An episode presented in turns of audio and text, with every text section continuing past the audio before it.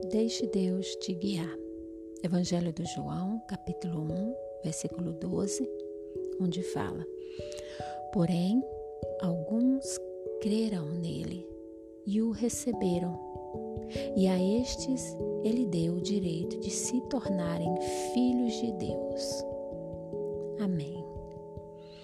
Então, aqui nesse versículo, ele nos fala que alguns alguns creram nele.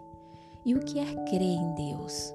Como ele havia falado lá no livro do 1 João, capítulo 2, versículo 3 e 4, ele fala que crer em Deus é seguir os seus mandamentos.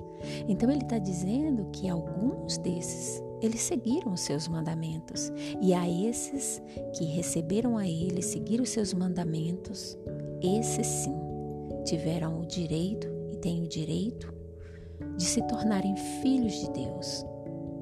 E aí eu quero fazer uma referência ao de novo às cartas de João.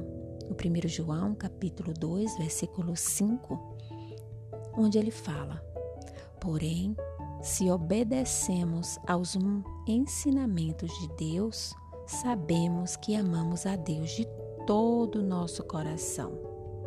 É assim que podemos ter a certeza de que estamos vivendo unidos com Deus.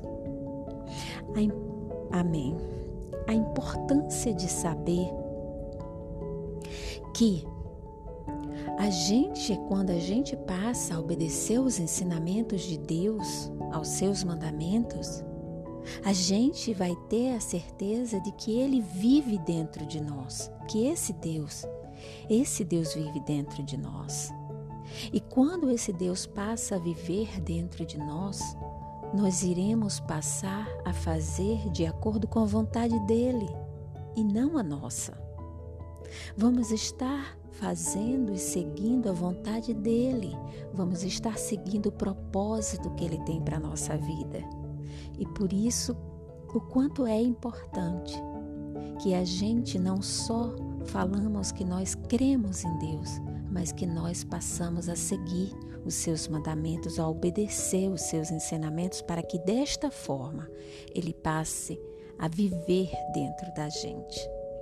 E essa é a minha reflexão para esse versículo 12 do livro do Evangelho do João.